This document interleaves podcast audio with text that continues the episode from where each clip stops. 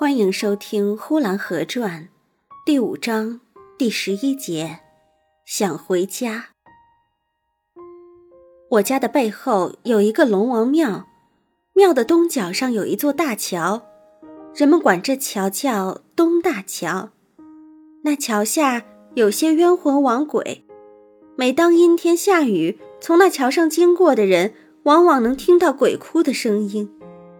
据说。